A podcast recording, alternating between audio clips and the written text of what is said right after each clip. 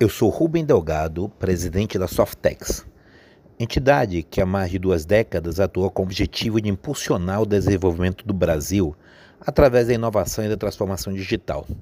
Portanto, uma tarefa árdua.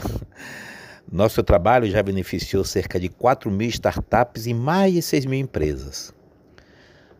Vivemos em um momento histórico no qual o Covid-19 se disseminou por todo o mundo ferindo países ricos e pobres indistintamente com um impressionante número de casos e de mortes, colocando nessa sua expansão desenfreada a economia mundial na, UTI.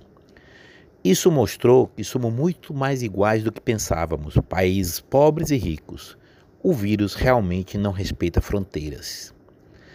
Não é possível deixar de fazer a leitura do coronavírus como um agente transformador, ainda que cruel.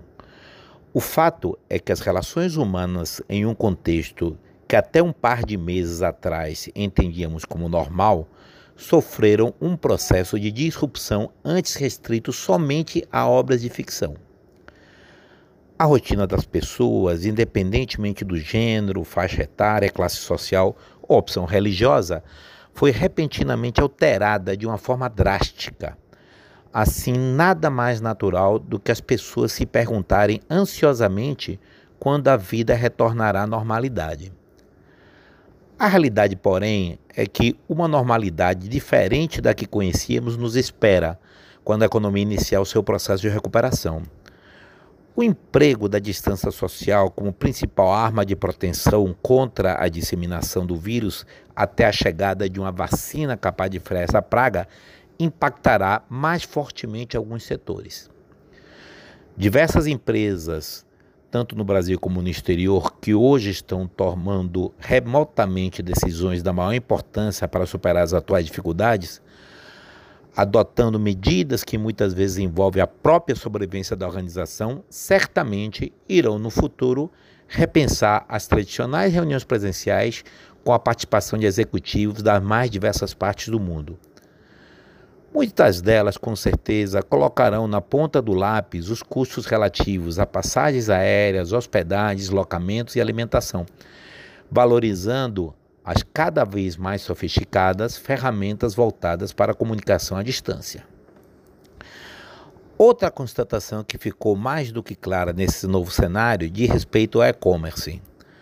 O que já era uma tendência teve seu processo de aceitação acelerado envolvendo a compra das mais diversos artigos, serviços, impondo uma forte concorrência para setores como mercados, farmácias, alimentação e até mesmo material de construção. A presença do e-commerce deverá ser significativamente ampliada. Esse movimento também se estende para o setor de serviços, que irá com muito mais frequência até onde o consumidor está. Um outro impacto gerado pelo coronavírus de respeito aos hospitais e pronto-socorros, que estão sendo exigidos ao máximo nesse momento, fazendo com que a telemedicina floresça na pós-crise como uma alternativa mais do que viável para alguns tipos de consulta. O certo é que quando a economia der seus primeiros passos no sentido de retomar suas atividades, encontrará uma sociedade em muitos aspectos diferentes do pré-vírus. Nesse contexto, cresce a importância do trabalho de fortalecimento da TI nacional, buscando capacitação para atender a enorme demanda por soluções de base tecnológica que irão moldar uma nova realidade econômica. A retomada da economia mundial passa necessariamente pela tecnologia de informação e comunicação. E este é um segmento que precisa ser fortalecido no Brasil com ênfase na inovação e na transformação digital para poder atender às demandas que surgirão na nova economia pós-Covid-19. É cruel dizer, mas espero que este agente acelerador de transformação sirva ao menos para trazer um mundo melhor para todos nós.